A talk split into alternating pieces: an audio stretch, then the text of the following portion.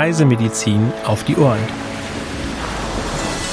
Ihr Podcast mit aktuellen und wissenswerten Informationen aus der Reise- und Impfmedizin.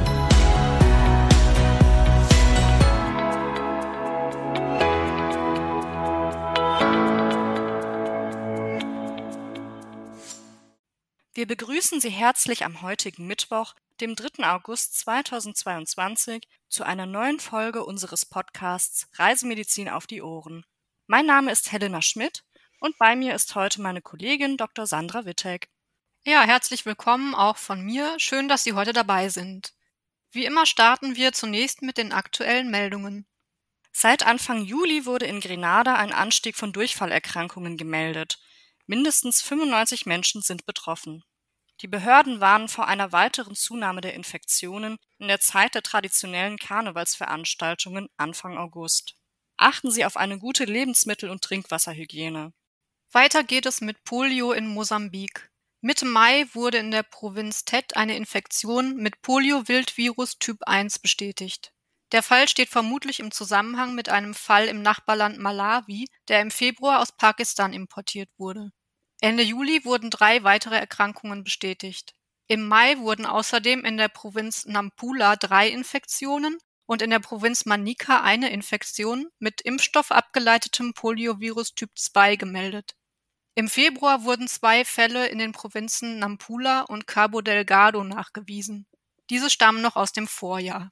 Ende Juli wurden außerdem zwei Infektionen mit Impfstoff abgeleitetem Poliovirus Typ 1 gemeldet. Mosambik gehört formal zu den Ländern mit potenziellem Risiko der internationalen Verbreitung des Erregers. Alle Personen, Einheimische sowie Touristen, die sich länger als vier Wochen im Land aufgehalten haben, sollten bei der Ausreise eine Impfung gegen Polio vorweisen können. Die Impfung muss zwischen vier Wochen und einem Jahr vor der Abreise erfolgen und in einem international gültigen Impfausweis dokumentiert sein. Beachten Sie daher den Impfschutz. Dengue in Nepal. Die Infektion wurde in Nepal erstmals 2004 bestätigt. In den Folgejahren wurden ausschließlich kleinere Ausbrüche im Süden des Landes beobachtet. Mit mehr als 370 Erkrankungen wurden in diesem Jahr bereits mehr Fälle gemeldet als im gesamten Vorjahr. Achten Sie auf einen guten Schutz vor den überwiegend tagaktiven Überträgermücken. Und in unserer letzten Meldung für heute geht es um Malaria in Vanuatu.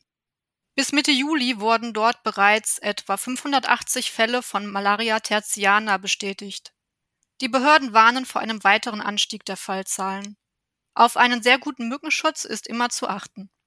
In der Regel ist die Mitnahme einer Notfallmedikation sinnvoll, je nach Ausbruchslage kann auch eine Chemoprophylaxe in Erwägung gezogen werden. Weitere aktuelle Meldungen finden Sie unter www.crm.de slash aktuell. Das CRM hat Ende Juli eine Pressemeldung herausgegeben. Helena, worum geht es da?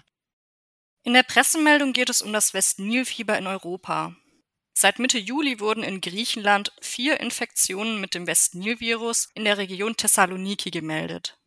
Ebenfalls Mitte Juli wurde die erste Infektion in Italien in der Provinz Padua dokumentiert. Inzwischen sind die Fallzahlen in Italien auf 15 gestiegen. Vier Menschen sind verstorben. Betroffen sind neben Venetien auch die Regionen Piemont, Lombardei und Emilia-Romagna. Im Vergleich zu den letzten drei Jahren sind die Fallzahlen in Italien gestiegen. Professor Dr. Thomas Jelinek ist wissenschaftlicher Leiter des Zentrums für Reisemedizin und erklärt, dass in Deutschland das Westnilfieber früher nur bei Menschen auftrat, die aus Gebieten mit Westnilfieber zurückgereist waren. Seit 2019 beobachten Mediziner, dass sich Menschen auch hier in Deutschland infizieren. Laut Professor Jelinek erwarten wir daher, dass im August auch wieder Fälle in Ostdeutschland auftreten. Das Virus findet man in diesen Gegenden Deutschlands bereits bei infizierten Vögeln. Das Westnilvirus kommt in vielen Gegenden der Welt vor, vor allem aber im Tropengürtel Afrikas. Von dort kann es mit Zugvögeln nach Europa reisen. Das Virus infiziert zwar hauptsächlich Vögel, es kann aber auch auf Menschen, Pferde und andere Säugetiere übergreifen. In den Mittelmeerländern wird das Westnilvirus schon seit vielen Jahren in den Sommermonaten durch Stechmücken auf Menschen übertragen. Infektionen mit dem Westnilvirus verlaufen meist symptomlos und damit unbemerkt. Nur etwa 20 Prozent der Infizierten leiden an Fieber, Kopf- und Gliederschmerzen oder Hautausschlägen. Menschen über 50 mit einer Vorerkrankung oder Immunschwäche haben ein höheres Risiko, eine schwere Form der Erkrankung zu entwickeln. Doch nur bei weniger als einem Prozent der Patienten kommt es zu einer lebensbedrohlichen Entzündung des Gehirns oder der Hirnhäute. In diesen Fällen können aber auch Spätschäden auftreten. Da es bisher keine Medikamente gibt, die das Virus bekämpfen, können Mediziner nur die Symptome behandeln. Weil Infektionen auch durch Bluttransfusionen möglich sind, werden seit 2019 Blutspenden in den betroffenen Regionen Ostdeutschlands auf das Westnil-Virus getestet. Die komplette Pressemeldung sowie weitere Pressemeldungen des CRM finden Sie unter www.crm.de/presse. In unserem heutigen CRM-Fachwissen greifen wir den kürzlich stattgefundenen Welthepatitistag auf. Sandra, was kannst du uns zum Thema Hepatitis erzählen? Ja, um auf die globalen Risiken, die Verbreitung, den Schutz und die Therapieansätze von Hepatitis-Infektionen aufmerksam zu machen, hat die World Hepatitis Alliance den Internationalen Welthepatitis-Tag ins Leben gerufen. Am 28. Juli fand dieser erneut unter dem Motto Hep Can't Wait also Hepatitis kann nicht warten, statt. Ziel ist es, bis 2030 zumindest Hepatitis B und Hepatitis C einzudämmen. Die Hepatitis-Viren A bis E sind dafür bekannt, Entzündungen der Leber hervorzurufen. Obwohl die Benennung einen größeren Zusammenhang zwischen den Viren vermuten lässt, sind diese jedoch sehr verschieden. Hepatitis A-Viren werden meist oral über verunreinigte Nahrungsmittel und Wasser übertragen, seltener auch per Kontaktinfektion. Die Infektion kann zu einer akuten Leberentzündung führen, die meist ohne Komplikationen abheilt. Chronische Verläufe treten nicht auf. Gegen Hepatitis A kann geimpft werden, empfohlen wird die Impfung allen chronisch Lebererkrankten, homosexuellen Männern mit wechselnden Partnern, Personen, die Kontakt zu potenziell kontaminiertem Blut haben, sowie Reisenden in die europäische Mittelmeerregion und auch in die meisten Länder außerhalb Europas. Im Gegensatz zu Hepatitis A-Viren werden Hepatitis B-Viren durch Blut und andere Körperflüssigkeiten, zum Beispiel beim Geschlechtsverkehr, übertragen. Bereits geringe Mengen an Viren können durch kleine Verletzungen eindringen und zu einer Infektion führen. Das Virus kann zudem von einer schwangeren Infizierten auf das ungeborene Kind übertragen werden. Eine Hepatitis B-Infektion kann akut oder chronisch verlaufen. Eine akute Infektion verläuft häufig unspezifisch, kann jedoch zu akutem Leberversagen führen. Bei etwa 10 Prozent der erwachsenen Infizierten tritt ein chronischer Krankheitsverlauf auf. In schweren Fällen kann eine chronische Infektion zu Leberzirrhosen oder sogar Leberkrebs führen. Einen guten Schutz gegen Hepatitis B bietet eine Impfung, die in Deutschland als Standardimpfung für Kinder empfohlen wird. Zusätzlich empfiehlt die Ständige Impfkommission diese Impfung Personen mit einem Sexualverhalten mit erhöhtem Expositionsrisiko, Drogenkonsumierenden, Personen mit Lebererkrankungen, Reisenden in Endemiegebiete sowie Bewohnern und Angestellten in psychiatrischen oder ähnlichen Fürsorgeeinrichtungen. Zusätzlich gilt eine Empfehlung für Angestellte im Gesundheitsdienst, Personen mit Abwasserkontakt oder bei einer Tätigkeit in Kindertagesstätten, Kinderheimen, Behindertenwerkstätten oder Asylbewerberheimen.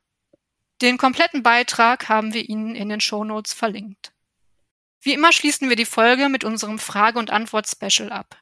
Helena, welche Frage beantwortest du uns heute? Heute möchte ich die Frage beantworten, was genau man unter der Nipah-Krankheit versteht. Die Nipah-Krankheit ist eine durch das Nipah-Virus verursachte, häufig tödlich endende Infektionskrankheit, die zu schweren Enzephalitiden und respiratorischen Komplikationen führen kann. Nach einer Inkubationszeit von vier bis 14 Tagen kommt es zu Fieber, Kopf- und Muskelschmerzen, Übelkeit und Erbrechen. Bei akuten Enzephalitiden folgen neurologische Symptome wie Schwindel, Schläfrigkeit und Bewusstseinsstörungen. Nach 24 bis 48 Stunden können die Patienten komatös werden. 40 bis 75 Prozent der Fälle enden tödlich. Durch die frühzeitige Gabe von Ribavirin kann die Letalität auf 36 Prozent gesenkt werden. Bei zunächst symptomlosen Verläufen kann es einige Monate nach der Infektion zu einer fokal begrenzten Enzephalititis kommen. Als Reservoir für das in Indien und Südostasien vorkommende Nipah-Virus fungieren Flughunde, Neben Menschen können auch Schweine infiziert werden. Der Erregernachweis erfolgt immundiagnostisch.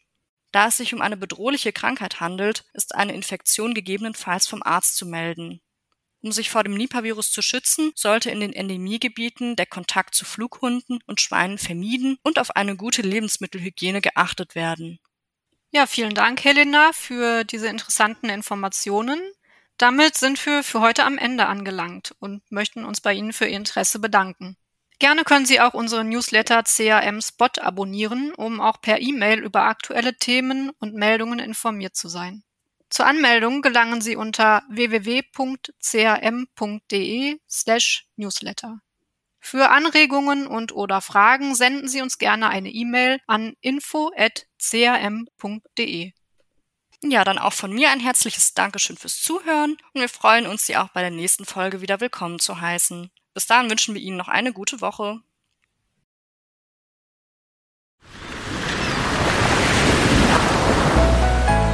Dieser Podcast ist eine Produktion des CRM, Zentrum für Reisemedizin.